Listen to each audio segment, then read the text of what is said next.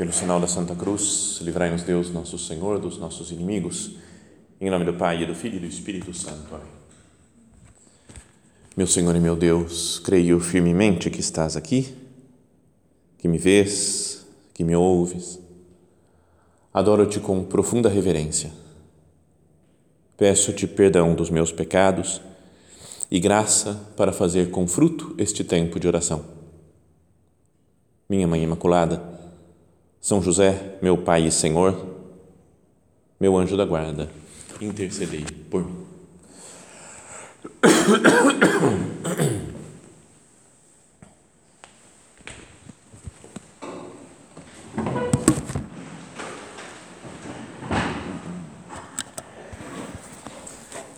Dando continuidade para as nossas meditações né, sobre a amizade que estamos tendo nos últimas, nas últimas semanas, hoje eu queria começar recordando uma cena que aparece no Evangelho de São Marcos. Diz assim no capítulo 7, fala que os fariseus e alguns escribas vindos de Jerusalém ajuntaram-se em torno de Jesus. Então, os, esses fariseus ou escribas eram as pessoas mais especialistas na lei né, de, de Deus, a lei de Moisés, e ficavam meio que marcando em cima né, dos outros, tinham, obrigando as pessoas a cumprir a lei sempre. E falam que eles perceberam que alguns dos discípulos de Jesus comiam com as mãos impuras, isto é, sem lavá-las. Isso daqui já contei outras vezes, né? Que eu sempre gostei dessa passagem aqui, porque era, sabe, chegar em casa com fome quando era criança Chegava em casa com fome, os irmãos, todo mundo, minha mãe falava: todo mundo, pera, vai lavar a mão primeiro, depois vocês vão comer. E então dava uma raiva, porque era fila, né? demorava, sabe, para lavar a mão. Então, não, mãe, não precisa lavar a mão, tá tudo certo, tá limpa a nossa mão. Era uma discussão contínua. E quando eu ia na igreja e via que os discípulos de Jesus não lavavam as mãos, eu falava: ai, mãe, os discípulos de Jesus não lavam a mão, não. Bom, mas daí tem uma explicação aqui, fala: os fariseus e os judeus em geral apegados à tradição dos antigos, não comem senão sem terem lavado as mãos até o cotovelo. Tinha um modo de lavar a mão. Né? Ficava ensinando como é que lavava a mão até o, até o cotovelo, para ficar mostrar que estava puro, que não tinha se contaminado né, com as imundícies do mundo. Mais ou menos que nem nessa época agora, né, que estava todo mundo aí, esses últimos anos, aprendendo a lavar a mão. Era, o pessoal não tem que lavar assim, desse jeito, né, para coronavírus e tudo. Bem, assim diz assim o Evangelho, né? São Marcos explicando para quem está lendo o Evangelho. Chegando da praça, eles não comem nada sem a lavação ritual e seguem ainda outros costumes que receberam por tradição, a maneira certa de lavar copos, jarras, vasilhas de, de metal, etc. Tá? Então, tem várias coisas assim que eles observavam por tradição. E os fariseus e os escribas perguntaram a Jesus: por que os teus discípulos não seguem a tradição dos antigos, mas tomam a refeição com as mãos impuras? E Jesus disse: O profeta Isaías bem profetizou a vosso respeito, hipócritas. Tem uma passagem lá de Isaías, né, do profeta, que ele fala assim, né, como está escrito: Este o povo me honra com os lábios, mas o seu coração está longe de mim onde falava desses esses fariseus ou escribas que conheciam tudo da lei, sabiam tudo como tinha que se comportar, mas esqueciam o principal, né, que era o amor ao próximo, o respeito às outras pessoas. Então eles pegavam no pé né, dos, dos judeus, dos, dos discípulos de Jesus, porque não seguiam toda a tradição dos antigos, né, dos judeus mais velhos e aí Jesus fala, usando essa frase de, de Isaías: Este povo me honra com os lábios, sabe a doutrina, mas o seu coração está longe de mim. E chama os fariseus de hipócritas. É uma frase, é um, um, um, modo forte de dizer, né? Chamar outra pessoa de hipócrita, né? de falsa. Sabe que a palavra hipócrita, até no, no original de onde surgiu essa palavra, ela vem de hipo, que é de baixo, né? ou abaixo, que nem tem hipotermia, por exemplo, tem tá baixa a temperatura, que mais que tem? Tem, tem um monte de hipo por aí, assim, né? de doenças e coisas assim, tem é, é, hipotiroidismo, não é? Tem, é, beleza, é o que está abaixo, hipo. E crises, que é julgar, sabe, de julgar, de, de pensar alguma coisa de alguém. Então, é como se fosse, eu julgo é, o que está de baixo. Não dá para entender muito bem, mas a origem foi na época de que os, os gregos antigos faziam teatro, então encenavam peças de teatro e ficavam com máscaras, né? colocavam uma máscara na cara, sabe aquelas, uma máscara, imagina segurando uma máscara, né? então fala, eu julgo que a pessoa é essa daqui que eu estou vendo, né? mas no fundo é uma outra pessoa, um ator que está por trás da máscara. Então, as máscaras dos teatros antigos né? e, o, e o modo de atuar sendo uma pessoa, mas atuando, fazendo o papel de outra, é que surgiu essa palavra hipócrita. Então, não a máscara atual, né? A máscara atual é, é outra coisa, outro sentido, mas às vezes me faz pensar também, porque eu, eu tenho uma dificuldade de reconhecer as pessoas quando estão de máscara. Vocês não têm também? Esses dias me encontrei, fui numa, num, num restaurante, conheci as pessoas lá, os donos do restaurante, e tinha uma moça que ela falou: Ô, oh, tudo bem? Ele falou, oh, tudo bem.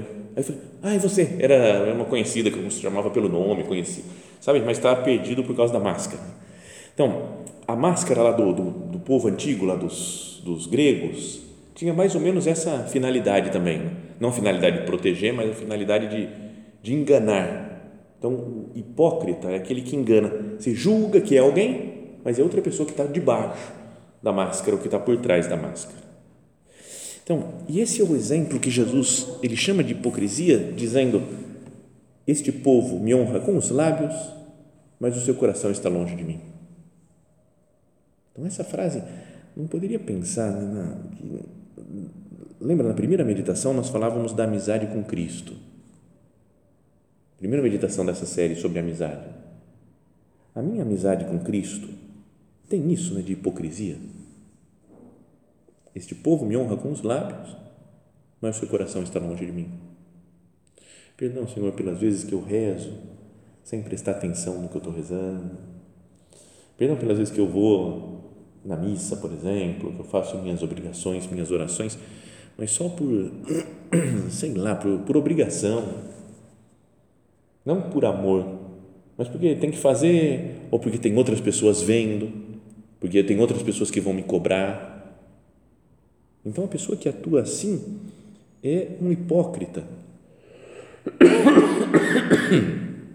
Esse eu honro Deus com os lábios, mas o coração está longe, está em outras coisas.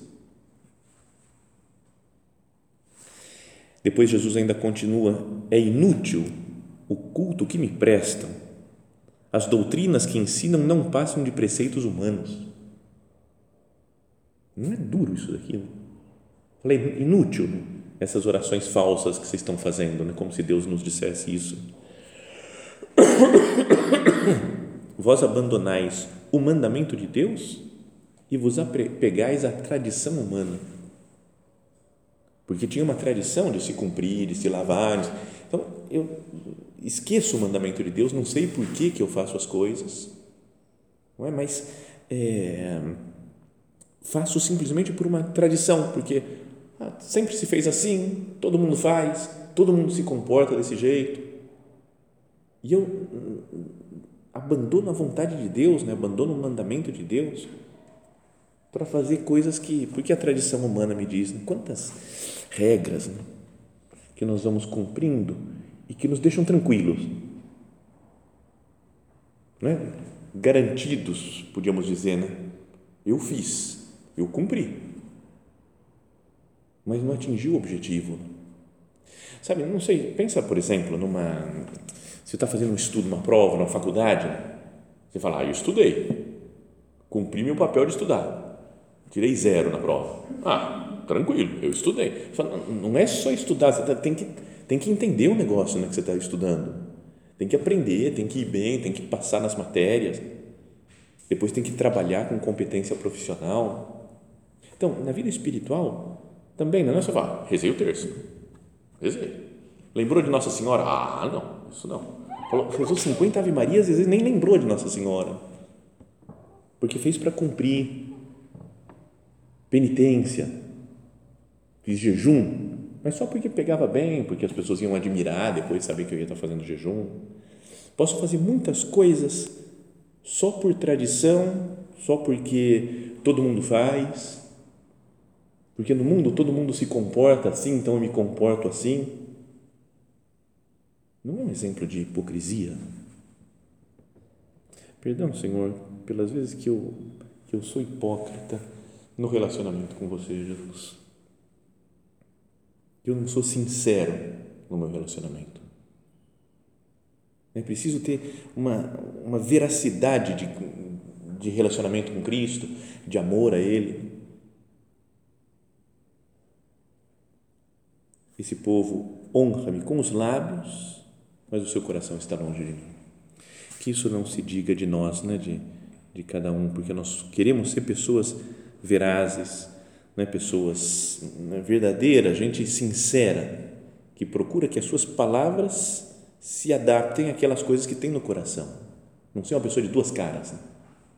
Penso uma coisa interiormente, mas falo outra que parece bonita exteriormente. Hipócrita, como a máscara dos teatros antigos.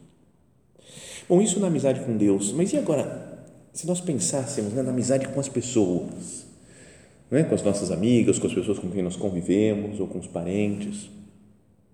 Vamos conversando com o Senhor, e Senhor, não tem, será que também algo de hipocrisia, de falta de sinceridade?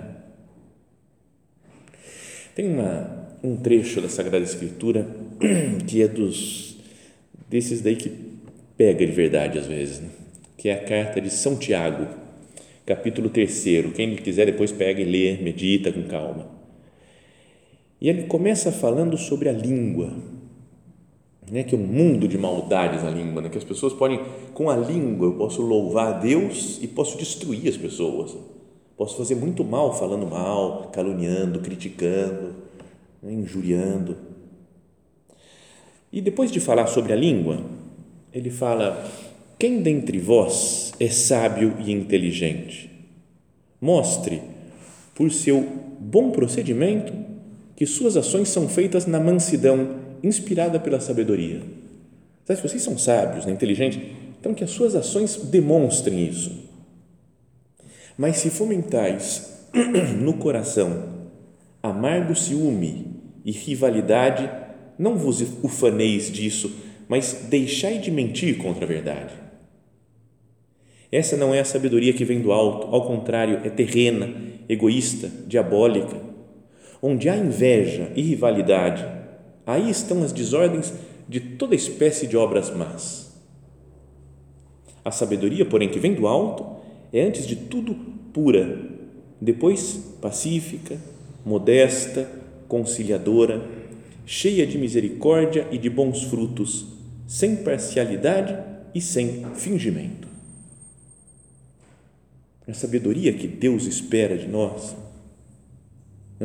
que deve se demonstrar no nosso comportamento, deve ser assim, né? pacífico, modesto, conciliador, cheia de misericórdia, sem parcialidade e sem fingimento, ou seja, sincero.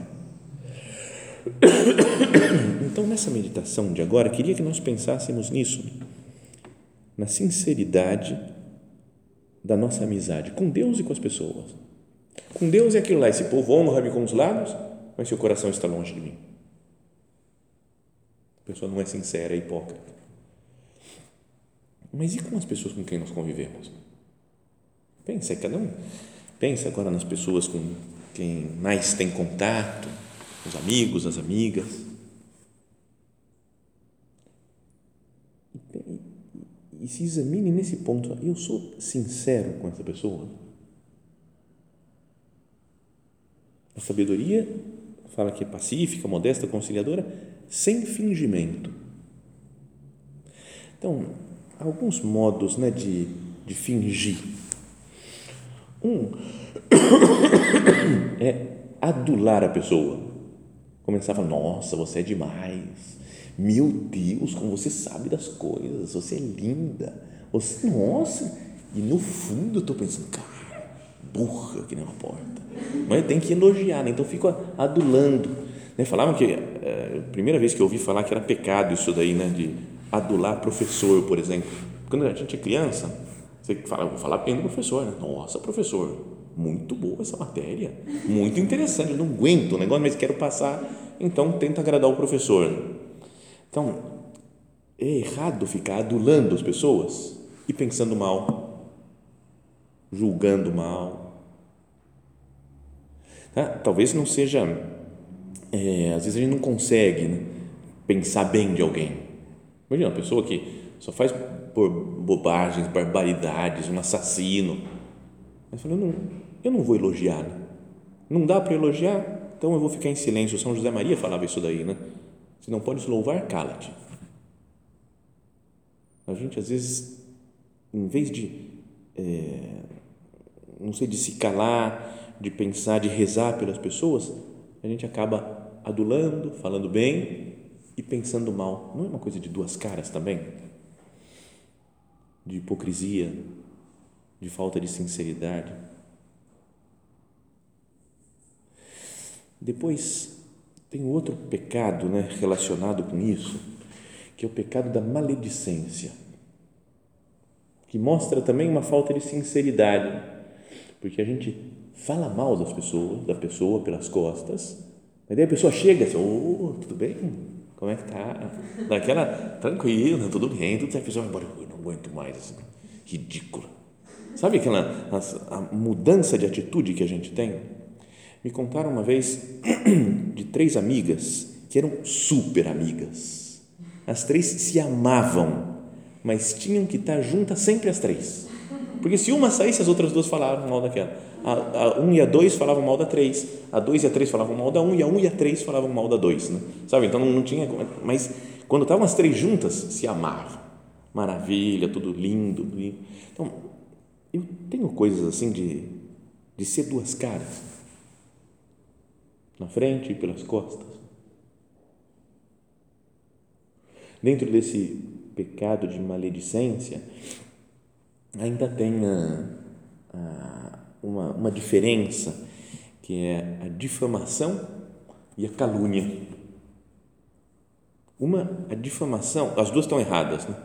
mas a difamação é eu pegar uma informação certa, algo que a pessoa fez, falou, fulana de tal xingou a outra pessoa, então eu vou contar para o pessoal, você não sabe, xingou, cara deu mal barraco, e não sei, sabe como é a pessoa que gosta de espalhar notícia assim, não é? tem coisa que a gente, não, é? não dá um gostinho de fofoca, de contar as coisas, de saber, falar que eu sei, quem não tem isso daí, vai? O negócio dá uma, não é? tinha, tem um padre amigo meu, que é uma figura, e ele diz, quando ele quer contar alguma fofoca, ele falou: vem cá, vem cá. Diz que a Dirce parece que terminou com ele mesmo. Eu falei: como assim? O que tem a ver? Então, era assim: diz que. Começa com diz que a. E aí ele inventou o um nome numa personagem que é a Dirce. Então ele falou: diz Dirce tem uma novidade para você hoje. Aí é fofoca, é alguma coisa que ele quer contar. Então a gente às vezes se chama de Dirce, né? Dirce, vem cá, tem um negócio para te contar. Então, é, se é uma coisa para falar mal de alguém, mesmo que seja uma coisa correta, uma pessoa que brigou, uma pessoa que errou, que pecou, mas eu preciso espalhar, eu preciso ser a Dirce, com todo respeito a todas as Dirces do mundo, né? não tem nada contra as Dirces, mas foi só um nome, um personagem fictício. Mas é, eu tenho que contar para os outros. Pensemos diante disso, por que que eu conto? Não é pelo um gostinho só de falar mal, de ver a reação que a outra pessoa tem. Fiquei sabendo uma novidade que é um escândalo. Não é? Principalmente quando é escândalo, uh, a gente gosta, né? dá uma, um comichão assim, de querer contar para os outros.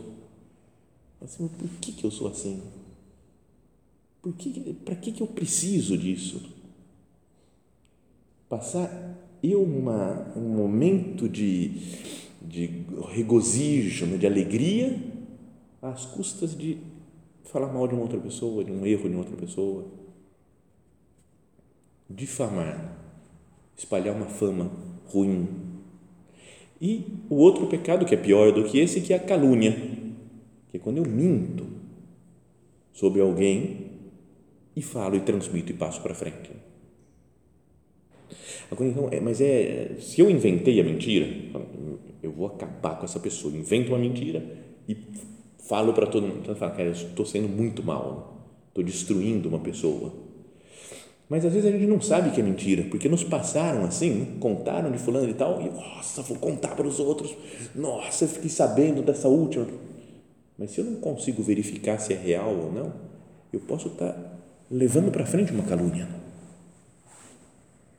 Lembra conhecida aquela história de São Felipe Neri, que foi agora, ontem, acho que foi no dia dele, e ele, ele confessava muita gente, e dizem que uma vez uma senhora se acusou de, é conhecida a história, né, de, de calúnia, né, de difamação, de ter falado mal de, um, de algumas pessoas, ele falou, então, de penitência da confissão, você vai depenando uma galinha pela, pela estrada, e depois que depenar tudo, você volta recolhendo as penas e eu falei, não, mas não dá, padre, não tem como. Ele falou, é, é isso que acontece com a difamação. A gente fala, espalha, a coisa vai embora, você perde o controle, né? não sabe para onde chegou aquela coisa que eu passei para frente que talvez fosse mentira. Então, os meus amigos, os meus parentes, assim, será que eu, eu não trato assim de vez em quando? Difamar o outro, caluniar o outro.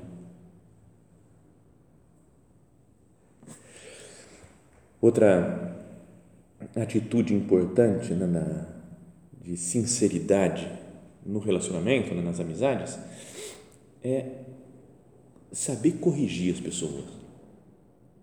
Usar, como fala no Evangelho, a prática da correção fraterna. Né? Fala Jesus, né, se um irmão pecou contra ti, vai e corrige-o a sós. Depois vai falando assim, não, não te ouvi, então chama mais duas ou três pessoas, vai lá e corrige. Mas eu, eu corrijo os outros. Não por mania. De vez em quando tem gente que tem mania que é tudo certinho e fica, não, isso aqui não sei o que, isso aqui está errado, isso aqui não pode, isso aqui você fez errado, isso você não pode falar assim, isso não pode. E fica distribuindo cartão amarelo para todo mundo, né? Bronquinhas, né? tem gente que adora uma bronquinha. Mas tem outros que podem falar, ah, não vou falar, nossa, ela está indo para um caminho, ixi, vai se perder, está perdida essa menina e eu não falo nada, falo, é minha amiga, mas não falo, ah, não vou falar. Porque vai que perde a amizade, vai que diminui, ela não vai gostar, vai ficar chateada. Então, diante de Deus, eu falo assim, isso é, isso é amizade. É sinceridade, não precisa ser, amizade não precisa ser algo sincero.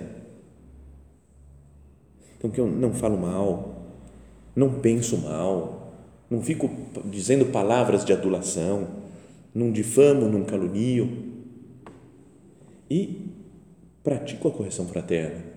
Corrijo quando eu vejo que a minha amiga está fazendo uma coisa que vai ser prejudicial para ela, né, para sua alma às vezes,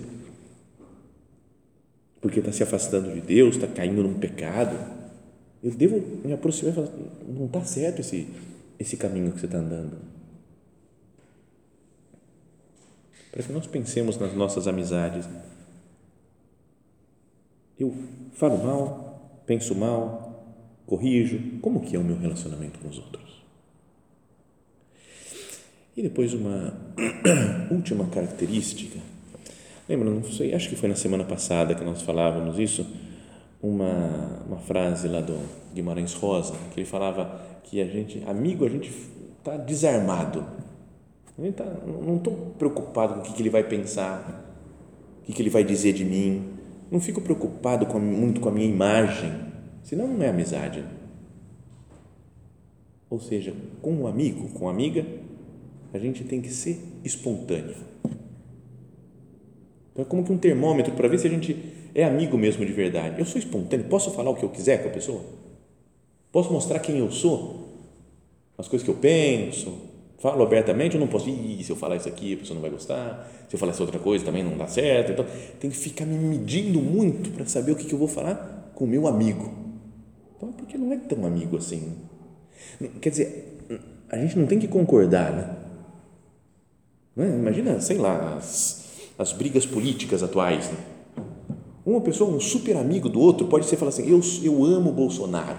E o outro, eu amo Lula. Beleza, mas a gente se ama, a gente se dá bem e, e não briga por causa disso. Eu sei o que você pensa, eu sei o que o outro pensa e, bom, e consegue conviver.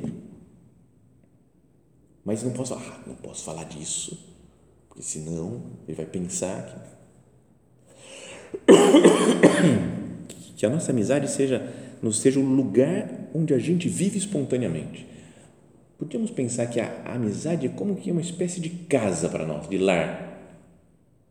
Em casa é onde a gente é à vontade, né? Com a nossa mãe, com o nosso pai, que nos conhece desde que a gente nasceu, a gente está tá solto. Vai para um lugar desconhecido, tenta manter uma certa imagem. A amizade deveria ser um lar para nós. Onde eu falo o que eu penso, né? eu sou quem eu sou, desarmado.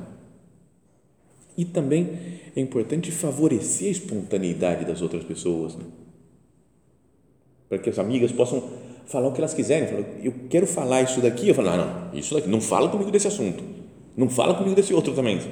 Fica difícil, né?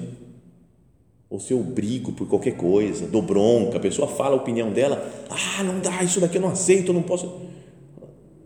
Eu favoreço a espontaneidade dos outros nessa carta do padre, né, do prelado da obra Dom Fernando,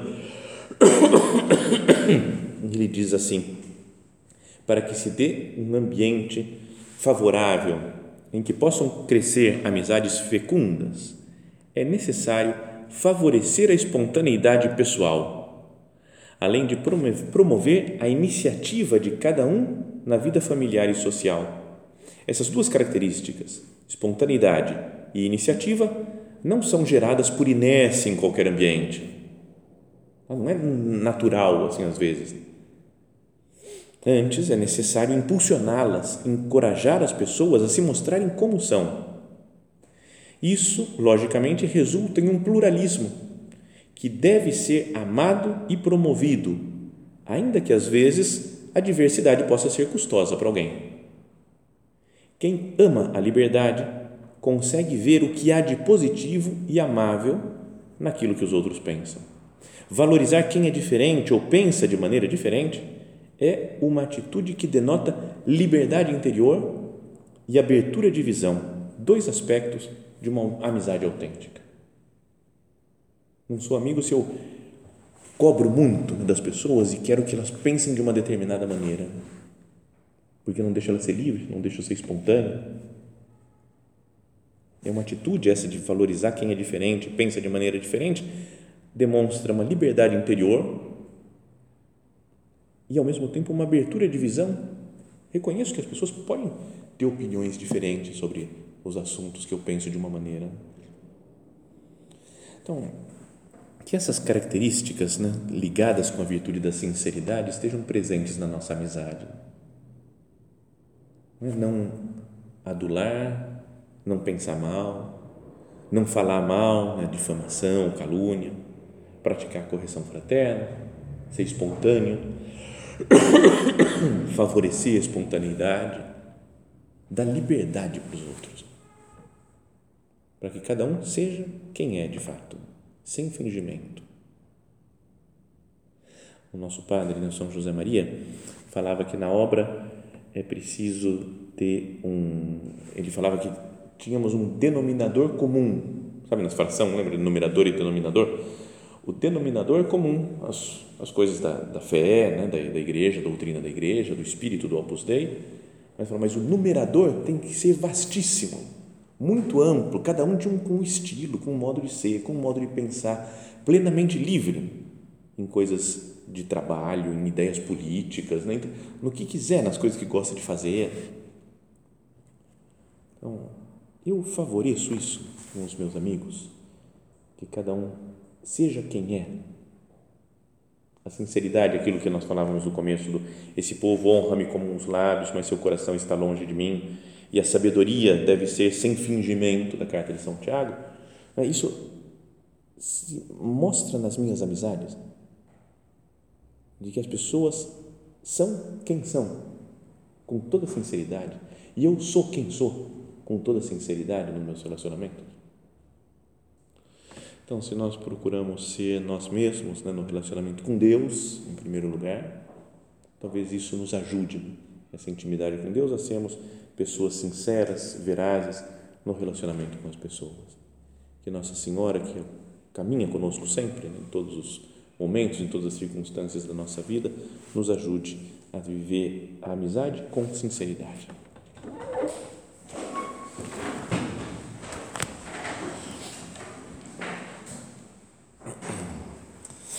Dou-te graças, meu Deus, pelos bons propósitos, afetos e inspirações que me comunicaste nesta meditação. Peço-te ajuda para os pôr em prática. Minha Mãe Imaculada, São José, meu Pai e Senhor, meu anjo da guarda, intercedei por mim.